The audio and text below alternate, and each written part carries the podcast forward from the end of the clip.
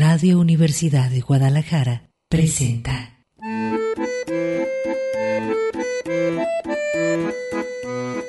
El acordeón. Pliegues bizantinos de la conversación. Con Manuel Falcón.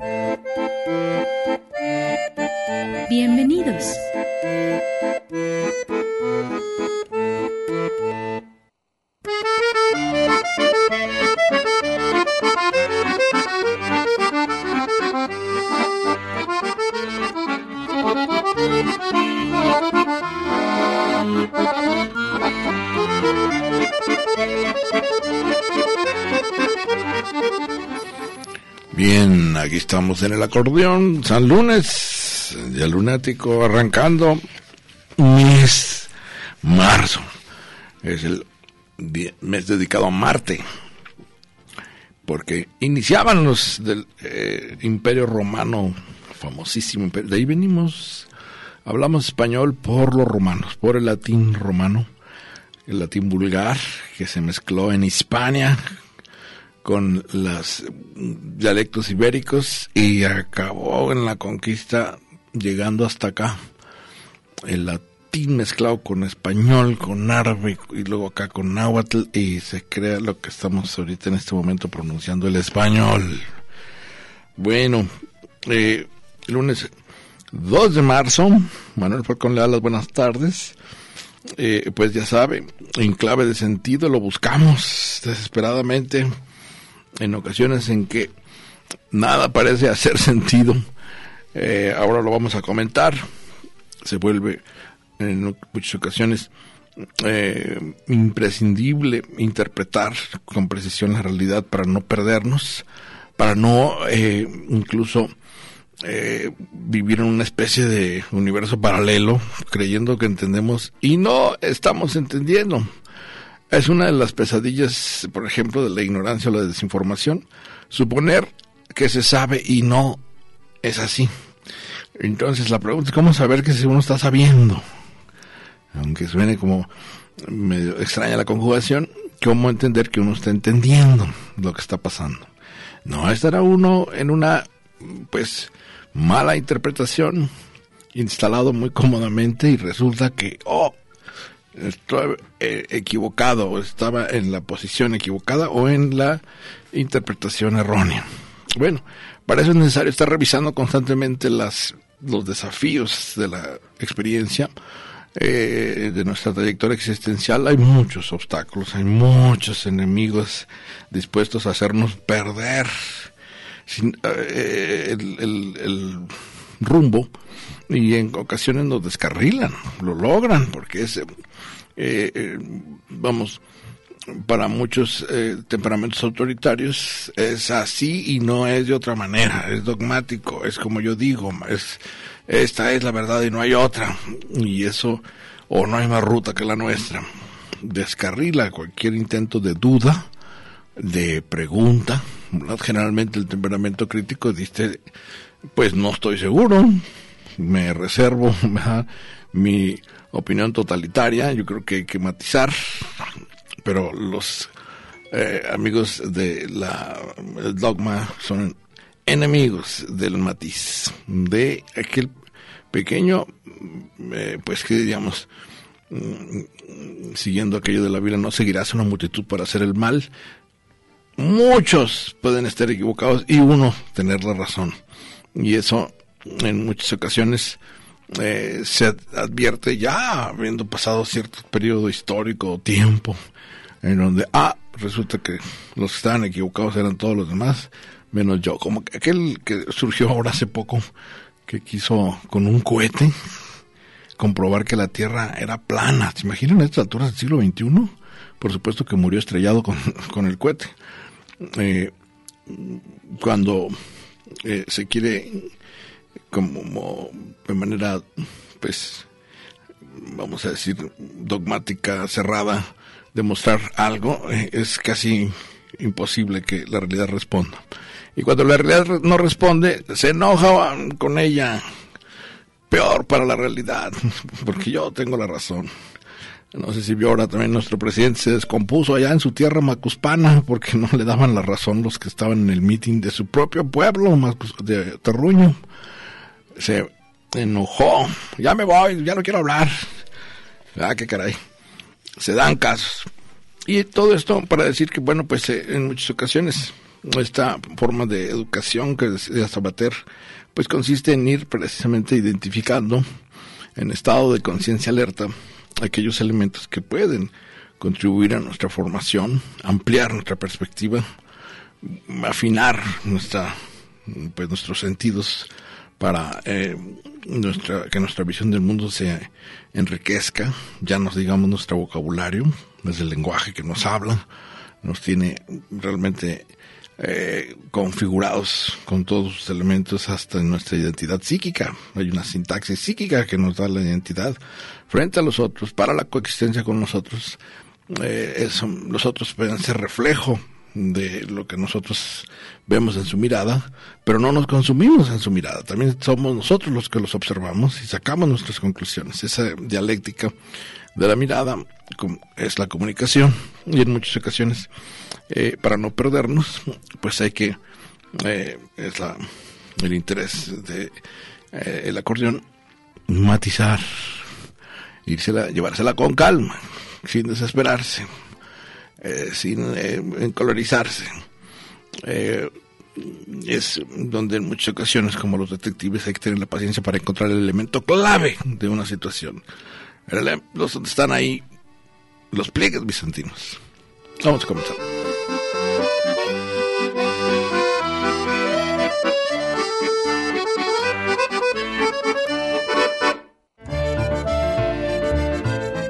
Acordes del día.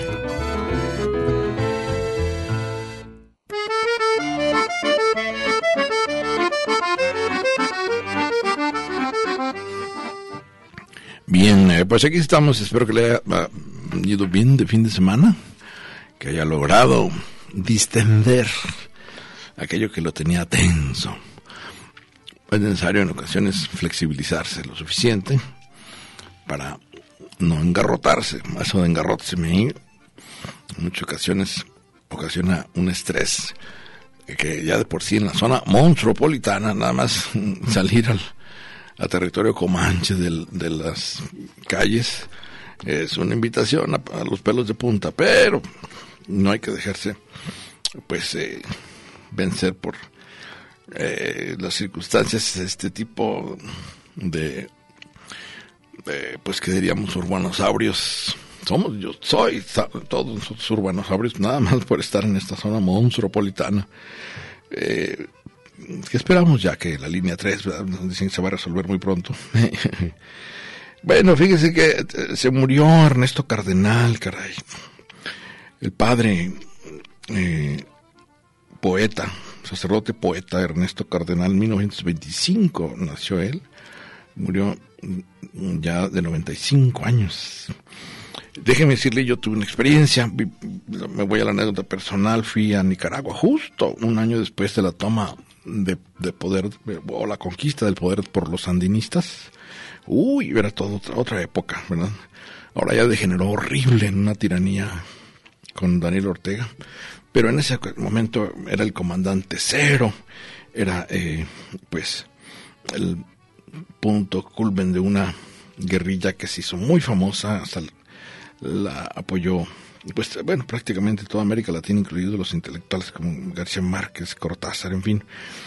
Eh, estuve por allá, increíble eh, camaradería internacional, conocí muchísimos cuates de que hasta la fecha hay dos o tres que mantengo contacto, pero lo que voy es que en Solentiname, una especie de archipiélago pues, pegado ahí en Nicaragua, islas, eh, colocó Ernesto Cardenal una especie de santuario de la poesía de, eh, bueno, de la teología de la liberación, daba misas ahí, eh, que bueno, pues es famosa la fotografía, por ahí la va a encontrar usted, se pone en Google Ernesto Cardenal y Juan Pablo II, es famosísima esa foto que lo pone de rodillas Juan Pablo II y lo regaña. Eh, Juan Pablo II, pues bueno, un polaco muy conservador, o digamos muy, este, pues, papa, ¿verdad? Ortodoxo, eh, lo regaña y le impide, después le, prohíbe dar misa eh, por meterse al gabinete de los sandinistas y meterse a la política directamente, que en la teología de la liberación, pues era eh, casi obligado a participar en lo social y en, en las broncas políticas. Pues falleció Ernesto Cardenal, deja he colocado un poema que es uno de los más famosos, creo que ya lo conoce usted, eh, en la ruta cibernética falconboy. Eh, también, pues eh, aprovechando las efemérides, murió en un día Guillermo Prieto, a los 79 años. Guillermo Prieto eh, que pues eh, pocos saben el segundo apellido, Guillermo Prieto Pradillo, Pradillo, eh, el famoso de los valientes no asesinan, en 1858 aquí en el Palacio de Gobierno de Guadalajara, detuvo a los esbirros de Filomeno Bravo, que como habían triunfado las tropas conservadoras en Guanajuato, en Salamanca en concreto, en la tierra del Huachicol, eh, se les hizo fácil venir a Guadalajara a matar a Benito Juárez y se interpuso eh, Guillermo Prieto y gritó los valientes no asesinan. Ahí está una efigie donde muestra ese momento, esa escena, 1858, eh, de Guillermo Prieto. He colocado un libro de Carlos Monsiváis, ¿sí? ¿Lo pusiste? producción en la página del acordeón, recomendabilísimo para entender a los liberales de la reforma. Todo el mundo los pronuncia, eh, todo el mundo sabemos las calles, pocos los han leído.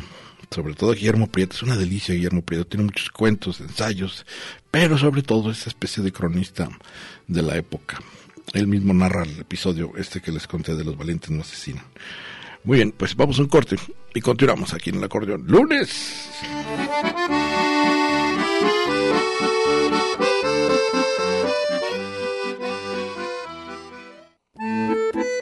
El acordeón. Pliegues bizantinos de la conversación. Continuamos.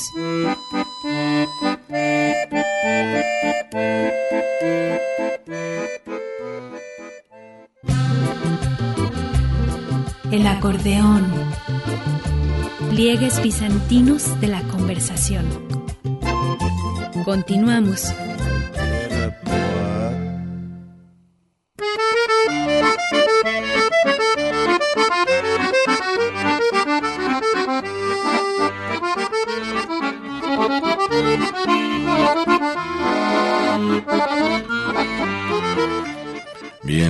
Continuamos aquí en Dialunático, que se ve padrísima la, luna, por cierto, aunque esté en rebanada. Ahí vamos, ahí vamos rumbo a la luna llena, el 9. Bueno, eh, déjame, eh, sí precisé que es no aniversario de nacimiento, sí, sino de la, del fallecimiento de Guillermo Prieto, ¿verdad? Espero que se haya entendido.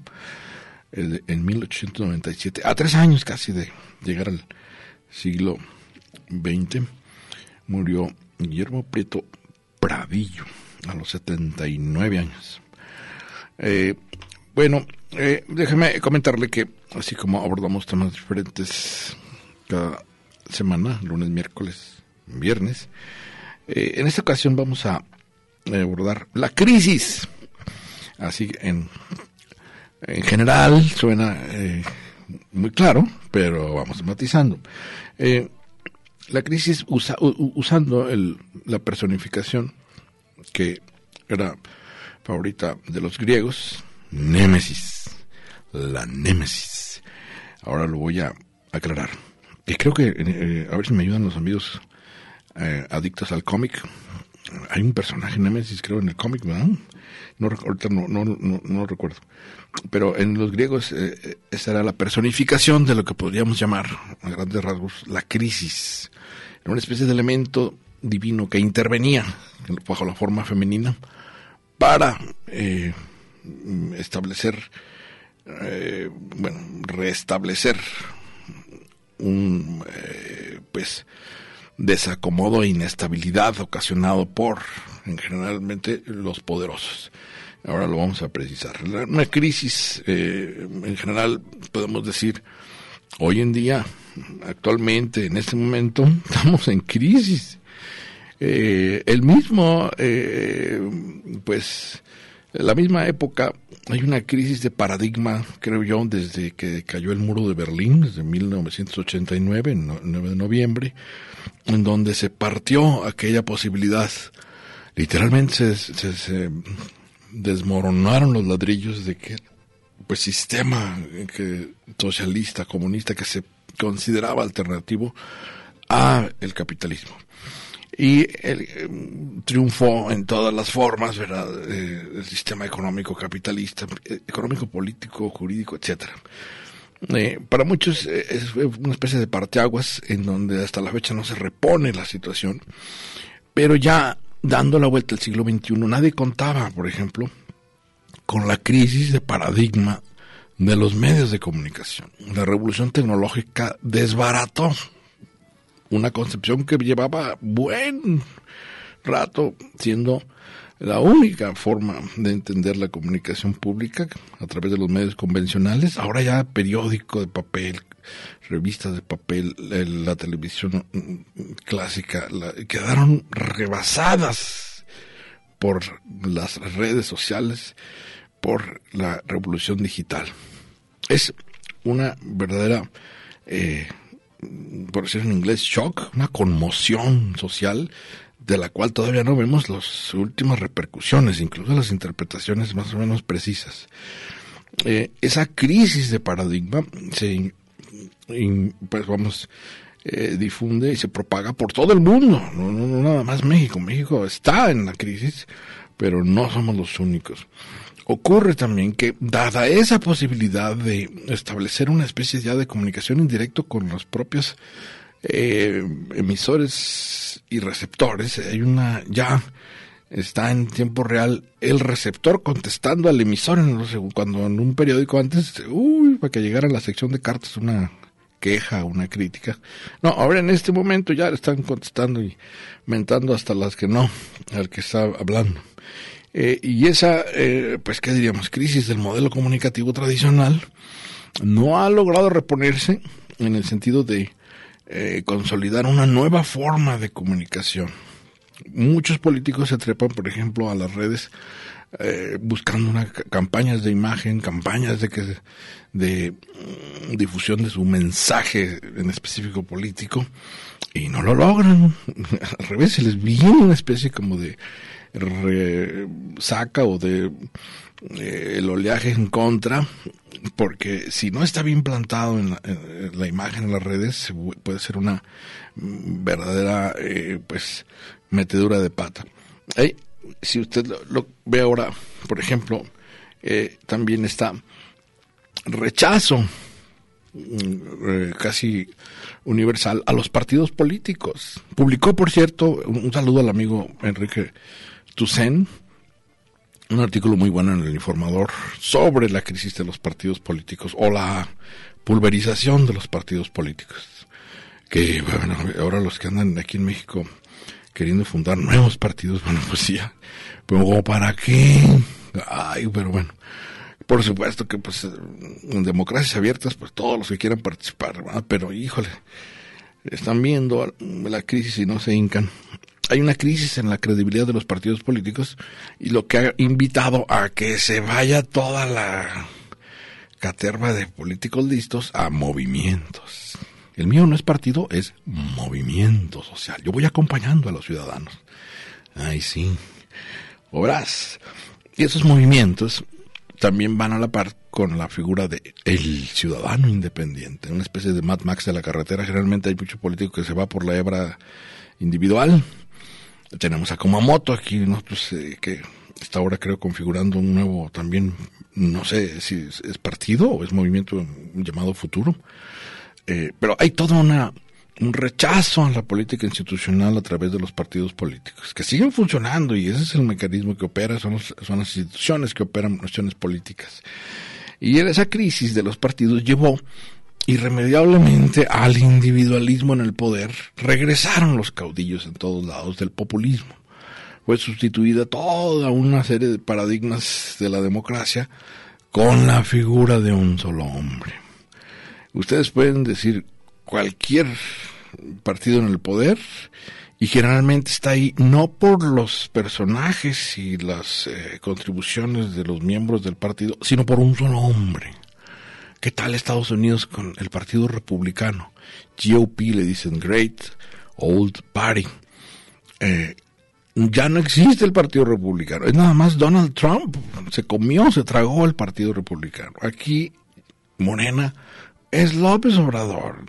Que no, que si la Yakult se va a Polemski, que si el eh, Ramírez Cuellar, que se, es López Obrador. Punto.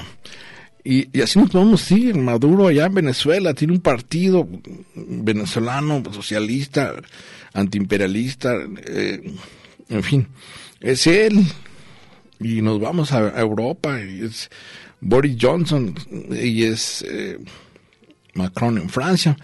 En fin, que se personaliza tanto la política que hay una crisis verdad de las instituciones que podrían hacer más eh, distributivo digamos el, el, poder.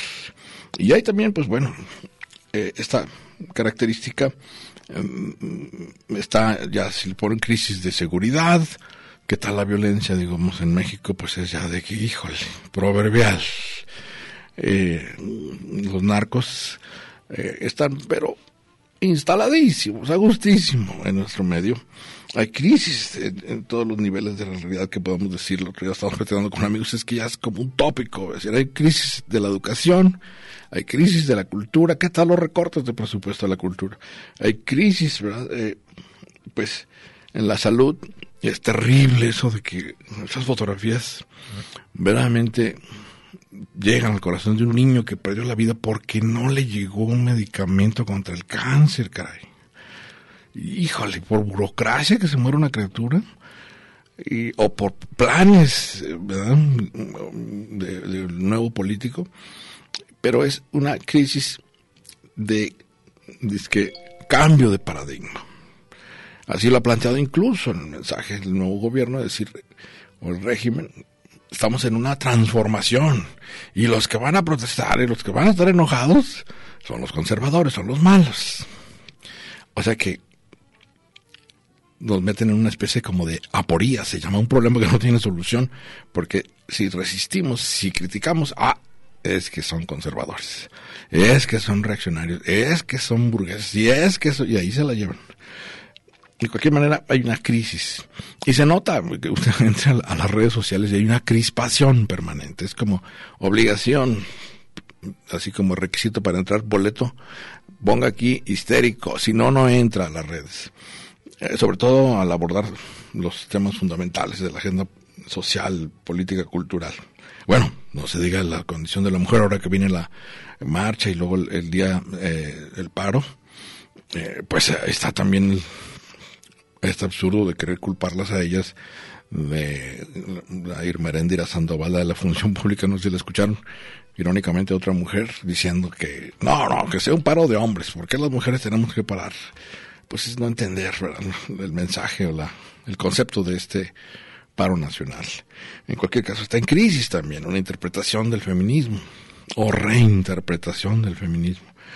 Y vamos a estar hablando entonces, mm, que por cierto, en en los chinos. Ay, ¿qué tal el coronavirus? Hablando de crisis de salud. El coronavirus. Como que hay momentos en que la coyuntura hace una especie de cruce de caminos y se anudan todos los factores, como dicen en inglés, la tormenta perfecta. Se anudan todos los factores para crear la tormenta perfecta. Como si le pusieran el moñito.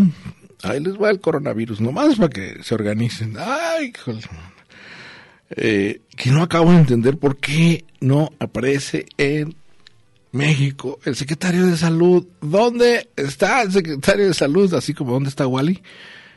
Bueno, para empezar, lo reto, lo desafío. ¿Sabe usted el nombre de su secretario de salud en México? Vamos a un corte, continuamos.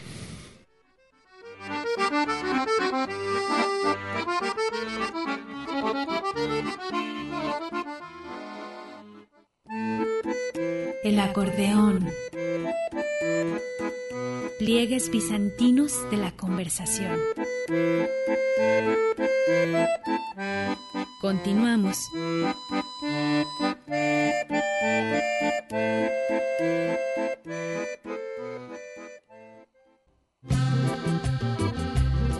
El acordeón.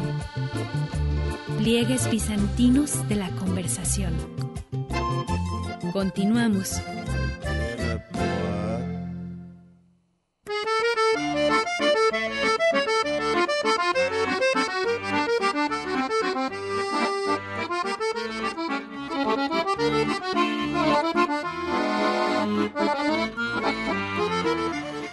Bien, eh, continuamos aquí en el acordeón en lunes, rumbo a la luna llena, en marzo, la conquista del imperio romano expandiéndose.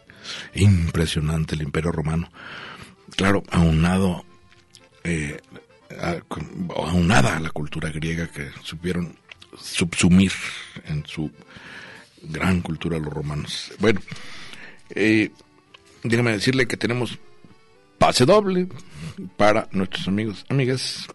Conjunto Santander, que pompó, ahí está el nombre. Conjunto Santander, edición Guadalajara, La Vendimia. ¿Solo en WhatsApp? Ah, ok. Por WhatsApp eh, va a ser la, la que está aquí, el WhatsApp y dice 3320 536975. 3320 536975 el WhatsApp. Para Conjunto Santander, edición Guadalajara, la vendimia en nuestra tierra. El sábado 7 de marzo a las 13 horas. ¡Ay! El rayo del sol a la una. 13 horas, sábado 7 de marzo, la vendimia.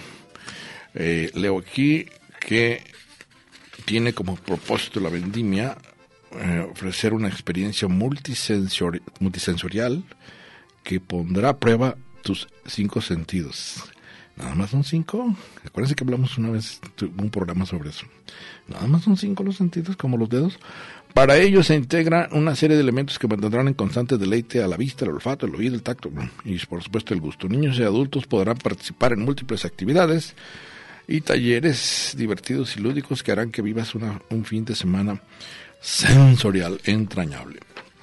El boleto incluye copa conmemorativa, actividades culturales de la Plaza del Bicentenario, talleres, degustación de bodegas y regalos de patrocinadores. Pues ya sabe, vendimia en nuestra tierra, una experiencia multisensorial, a sentirle con todo. Pase doble, ñovio ñovia, 7 de marzo, 13 horas. Para nuestros amigos que se comuniquen vía WhatsApp, Doc. Ah, Box Bunny, Box Bunny. Bueno, eh, déjeme decirle que, mm, por supuesto, por acá, por el, precisamente el WhatsApp, una amiga me recuerda también la crisis del arte, por supuesto. ¿Qué tal ahora el debate? Bueno, con una pasión, pienso en Abelina Lesper, ¿qué tal? Qué bárbaro. Hasta se le vino abajo un cristal en una exposición. Eh, la crisis del arte actual, ¿no? Eh, el arte contemporáneo, bueno, es un debate de todos los niveles, teórico, práctico, hasta de trayectoria existencial, ¿verdad? Cuestiona muchísimo, eh, pues, todos los paradigmas que existían sobre el arte moderno. Ya, se lo sacó. Ay, qué rápido. Ya un ganador de boleto. Daniel Barajas Matos es, eh, se lleva el pase doble para la vendimia en nuestra tierra el sábado 7 de marzo a las 13 horas aquí en el conjunto Santander. Daniel Barajas Matos. Pues felicidades. a- ¿Cómo? Ah, R. Martos, como Marte. Martos. Ah, bueno. Daniel Barajas. ¿Estás seguro, Talio? ¿Martos? Bueno, Martos. Daniel Barajas Martos, pues felicidades, Daniel. Lo dejamos en Daniel para no, que no te hagas bolas. Te vas a decir que es Darniel, ¿verdad? Daniel Barajas Martos. Eh, se lleva el pase doble eh, de bote pronto por Wasabi. Eh, sí, la crisis del arte, por supuesto. Y es un. Es un ay, ojalá hay oportunidad de establecer eh, un programa eh, Es que es compleja la discusión ahora estética porque se vuelve eh, con la posmodernidad la relatividad igual a todo vale. Y ese es lo peligroso de un, de un debate que puede acabar incluso a golpes. He visto gente casi a punto de los golpes por una obra. ¿Se acuerdan? A ver, les voy a les pongo un ejemplo rápido del plátano pegado a la pared con un masking tape. Bueno, estuve en una reunión donde subieron, se caldearon los ánimos, como dicen, por el plátano pegado con masking. Eh, ¿Cómo abordar un debate? Pues que digamos, eh, sea pertinente, preciso, riguroso, sobre el arte contemporáneo, porque ese es, ese es el nombre del género, ¿eh? no es porque sea contemporáneo, porque sea actual, sino porque así se le denominó. Eh, al, yo digo, es una continuidad de la ad infinitum de la obra de Marcel Duchamp, aquel famoso francés que quiso ironizar y, utilizar el sentido del humor en el arte y, quiso probar que si ponía un mingitorio en un museo se iba a convertir en obra de arte. Si ponía una rueda de bicicleta, se iba a convertir en una obra de arte dentro de un museo famoso. Y sí, tiene razón, pues la broma pegó, pero ya la broma de infinitum, ya es como los cuentachistes. Ah, y traigo aquí una hojita para los chistes de, sobre viejitos y otros sobre gays y otros sobre el mexicano, el alemán y el ruso y el chino. No tardan, ya salieron muchos chistes sobre los coronavirus. Eh, así es el, debate este ahora con, híjole, el arte contemporáneo. Sí, crisis también en, el paradigma del arte contemporáneo, por supuesto, que habría que afinar. Mi invitación ahí, bueno, se me viene un libro a la mente, pero hay una, discusión que tiene que tomar como punto de partida la filosofía que está detrás de la estética. Complejo, pero muy sabroso. Bueno, y, y en esto les decía, hay un concepto chino que se utiliza se ha divulgado mucho. Eh, Wei Ji, W-E-I-J-I, Wei Ji se pronuncia. Son dos palabras. Yo veo que, pues, nuestro alfabeto occidental no corresponde eh, con las pictogramas, ideogramas chinos. Eh, entonces se separa en dos, pues diríamos, monogramas. Uno es el de eh, peligro, eso representa la primera palabra, güey, y el otro es oportunidad, G, G, es güey, G. El caso es que se aúna en una sola, en un solo concepto, dos términos, peligro más oportunidad. Y lo han utilizado mucho los políticos, el más famoso John F. Kennedy, eh, cuando, bueno, pues eh, en 1963 lo asesinan, imagínense, digamos, estaba queriendo precisamente cambiar de paradigma de la política norteamericana y así le fue. Lo intentó el hermano y a Robert Kennedy y así le fue. Eh, mencionó John F. Kennedy en un discurso el término Wei Ji, que le había dicho, por cierto, el famosísimo Chu Enlai, el diplomático eh, extraordinario político de Mao Zedong. Decían que Mao Zedong era el gordo que iba rodando haciendo chuza con todas las pues, como esto que dicen eh, como chivo en cristalería en los asuntos políticos, pero el que estaba detrás, el gran cerebro y el operador muy brillante en, diplomacia era Chu Enlai. Y él fue el que le comentó a, a los políticos norteamericanos el concepto de Wei Ji, que decía, bueno, sí, estamos en crisis, pero precisamente es la oportunidad en el momento de que se pone todo sobre, en la inestabilidad y en la eh, en el riesgo de perder todo, ganar todo, eh, pues de cambio. Creo yo que en ese sentido fue que mucha gente votó, por ejemplo, aquí por el Obrador. Yo escuchaba mucho a amigas, amigos que decían, yo voy a votar porque es el único que promete cambios. Si seguimos votando por otros, va a ser lo mismo. Bueno, puede, haber un elemento de razón ahí, de, lo que sí fue, fue motivación. Porque efectivamente, si uno sacude el tablero, pues híjole, aunque se vengan abajo todas las fichas y se voltee todo al revés, pues va a haber un cambio, ¿verdad? Ahora, ¿qué tipo de cambio? Eso es lo que no estaba contemplado en el escenario y es cuando surge la crisis. Y en el medio de la crisis le pega uno al avispero y es una discusión interminable sobre si, si vamos bien o vamos mal. ¿Qué tal? Tengo otros datos. Y ahí se la lleva ya la gran ironía de que aunque le pongan números y le pongan estadísticas, eso no sirve. El pueblo está feliz y contento. Es una crisis en donde la interpretación se pone a prueba y hay que estar pues eh, con ánimos yo sé que es imposible, ¿verdad? Tanta pasión, pero lo más posible calmados, relax. En muchas ocasiones, eh, anda uno terminando amistades por abstracciones políticas o filosóficas o teóricas. Está bien, digo, tampoco uno es inane y pues eh, pusilánime y decir, bueno, no es que eh, no me interesa y no, no, no me meto en eso. Pero la verdad es que ya es una crisis global, está todo el mundo metido en ella. Y convendría aportar, convendría pensarle, por lo menos eh, saber por dónde va la discusión. Y, por cierto, la palabra, siempre que regresar al origen de la palabra crisis, es griega, para variar, los griegos la acuñaron. Crisis la utilizó el famosísimo Hipócrates, recordarán ustedes que es el fundador de la medicina, eh, luego fue para los romanos Galeno. Eh, Hipócrates señaló el punto culmen de una enfermedad es la crisis, o el punto, que por cierto se utiliza mucho la palabra álgido, que significa frío, el punto más elevado, o en, en inglés sería el turning point, o te alivias o te mueres. Es ese momento en que el doctor está esperando que reaccione el paciente, oh, ya falló el tratamiento y se quedó en la plancha o se quedó en la cama. Es, es una especie de eh, momento cumbre. Eso significa la palabra crisis en su origen etimológico.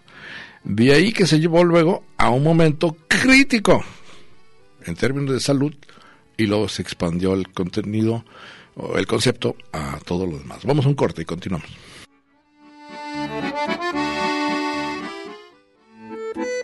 El acordeón. Pliegues bizantinos de la conversación. Continuamos.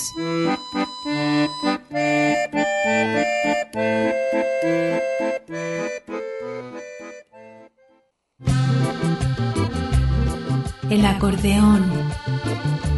Pliegues bizantinos de la conversación. Continuamos.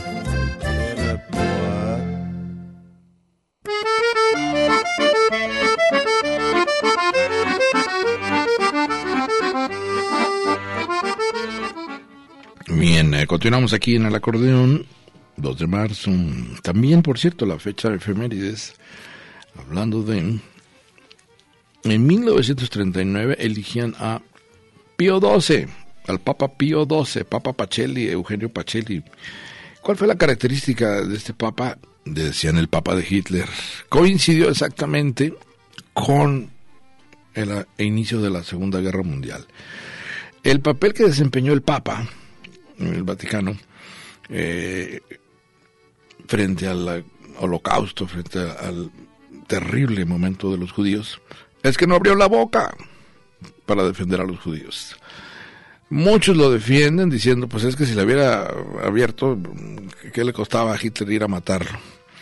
Puede ser circunstancias tan terribles eh, que se vivieron en el siglo XX, bueno, y que se viven a veces en que al que no está metido en el ajo se le hace muy fácil decir la respuesta, pero el que estaba en ese momento bajo todo el tipo de presiones, como el Papa Pacelli, que tal, con Mussolini en Italia y con Hitler, en, pues, echando malo a todo el mundo, ¿qué decisión debía tomar el Papa Pacelli? Bueno, acaban de señalar que precisamente dentro, ahorita me decía amigo, dentro de la crisis de la Iglesia Católica, estaba viendo estadísticas, acabo de leer, me, cada vez menos jóvenes entran a la, pues, o son creyentes de la Iglesia Católica. Y sobre todo ahora con la gran eh, la pederastia y la pedofilia. Luego hay que aclarar esos términos. Veo que se hacen bolas en muchas ocasiones en los eh, locutores o los eh, periodistas. Pues, son diferentes. Para los griegos, recuerden, vienen de los griegos. La palabra pedofilia es ya más de construcción cultural, científica, artificial. La palabra pederasta es la original de los griegos, pero con otro contexto. Bueno, eh, eh, ¿qué tal los, los legionarios de Cristo? bueno, terrorífico el escenario con la pederastia eh, y has hecho que se venga abajo la afiliación o como podríamos decirla, pues mm, gente joven ya no quiere ir a la iglesia a misa, punto. Eh, ya ha cobrado, ¿qué tal? Hasta se dice que nuestro presidente es evangélico, los, la, fe evangel, los evangélicos han cobrado una fuerza, uff, eh, pero hay crisis generalmente de la fe religiosa. Eh, pero decía yo que a propósito del Papa Pacelli en la Segunda Guerra Mundial, acaban de decir el Papa Francisco Bergoglio que van a abrir los archivos vaticanos completamente. Recordarán que eh, ah, les encanta la emoción. Si algunos eh, saben de misterio y de suspenso, son los miembros de la Iglesia Católica. Eh, eh, eh, han abierto un archivo acá, otro allá, un cachito aquí, que se asomen por acá. Por supuesto que va a estar controlado el acceso al Vaticano, a los archivos, a historiadores de alto rango y prestigio y comprobada pues respetabilidad, digamos, para que los documentos no se vean dañados, pero va a abrir, ordenó el Papa Francisco abrir toda la documentación vaticana sobre eh, ese y muchos aspectos, pero sobre todo hay mucho interés en ver qué ocurrió durante la gestión del Papa Pío XII, Eugenio Pacelli. ¿Colaboró con los nazis? Se pudo del lado de... Porque ya había estado antes de ser Papa, por cierto, en 1933 había estado de agregado del Vaticano en Alemania. O sea que conoció perfectamente el ascenso de Hitler al poder. Y no dijo ni Pío 12. Ni Pío 12, dijo el amigo. Pero bueno, va a estar interesantísimo porque me parece muy bien la decisión. Es jesuita, ¿verdad? Pues que echarle porras.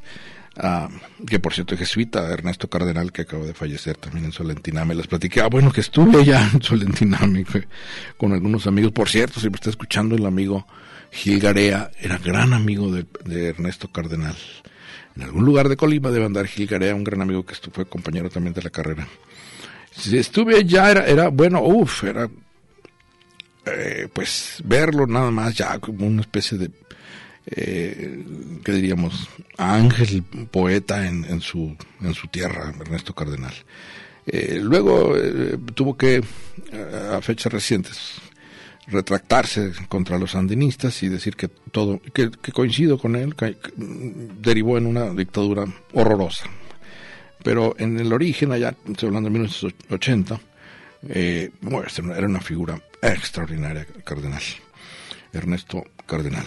Bueno, eh, decía yo que en este concepto de la crisis, eh, en muchas ocasiones eh, se considera el momento para hacer cambios que mejoren las condiciones.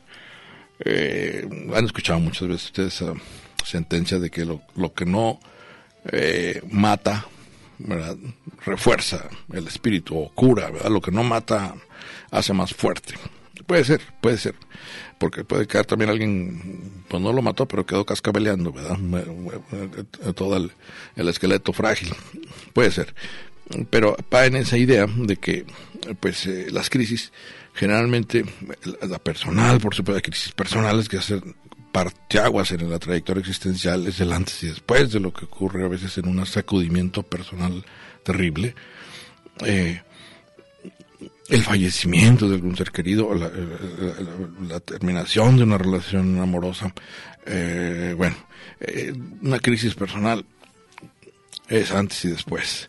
Y hay que saber interpretar esa crisis para utilizarla a nuestro favor, no al revés, que nos dé otro, otra revolcada, porque tienden a repetir el patrón generalmente las personas que no han analizado los motivos de su crisis. Es un poco la invitación a veces a las terapias y a psicoanálisis.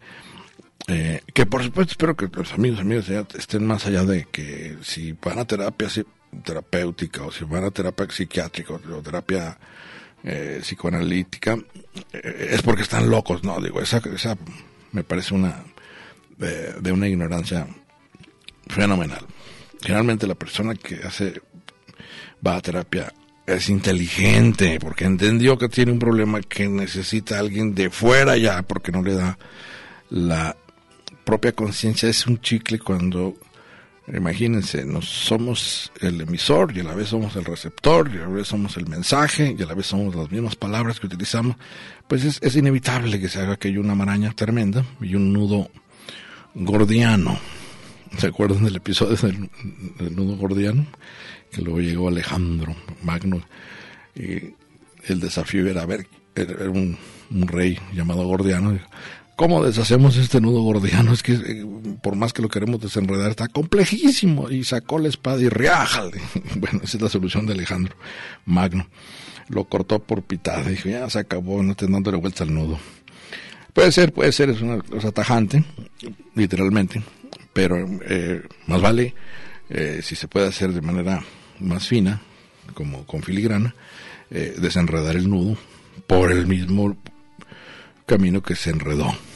Por eso en muchas ocasiones las terapias se obligan a ir a volver sobre los propios pasos y decir, a ver, gallo, gallina, garra, gallina, pero en reversa, y vamos a llegar a tu infancia, y o empiezan a surgir elementos que no habíamos considerado en este momento, y se abren a veces posibilidades en la crisis personal de iluminación, de eureka, de hallazgo, de sorpresa. Vamos a estar comentando sobre eso y les decía que la figura que tienen los griegos es Némesis. Eh, tengo aquí mi texto de mitología clásica. Qué curioso, ya les había comentado, el autor es Constantino Falcón Martínez.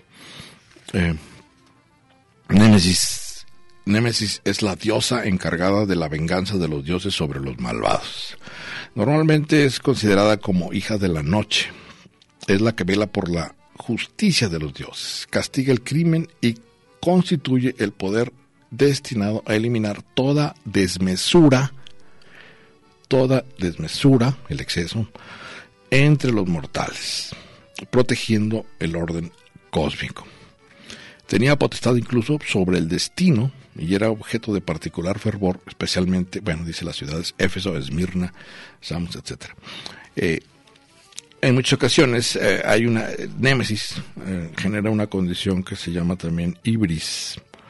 Ibris o ubris es cuando el hombre de poder se engolosina de tal manera con el poder que se siente omnipotente. Ah, la caída puede ser sensacional, ¿verdad? Cuando alguien se autohipnotiza con su poder, o los eh, clásicos que se meten en una burbuja con sus cortesanos o con sus lacayos y nada más escuchan el lado bueno de su historia y no oyen ninguna crítica. Y entonces piensan que todo va bien. Estamos ahí, talió. Ay, bueno, estoy sobre el tiempo.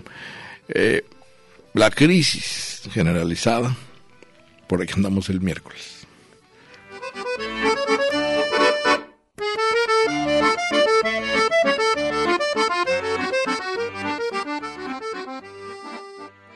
Red Radio Universidad de Guadalajara presentó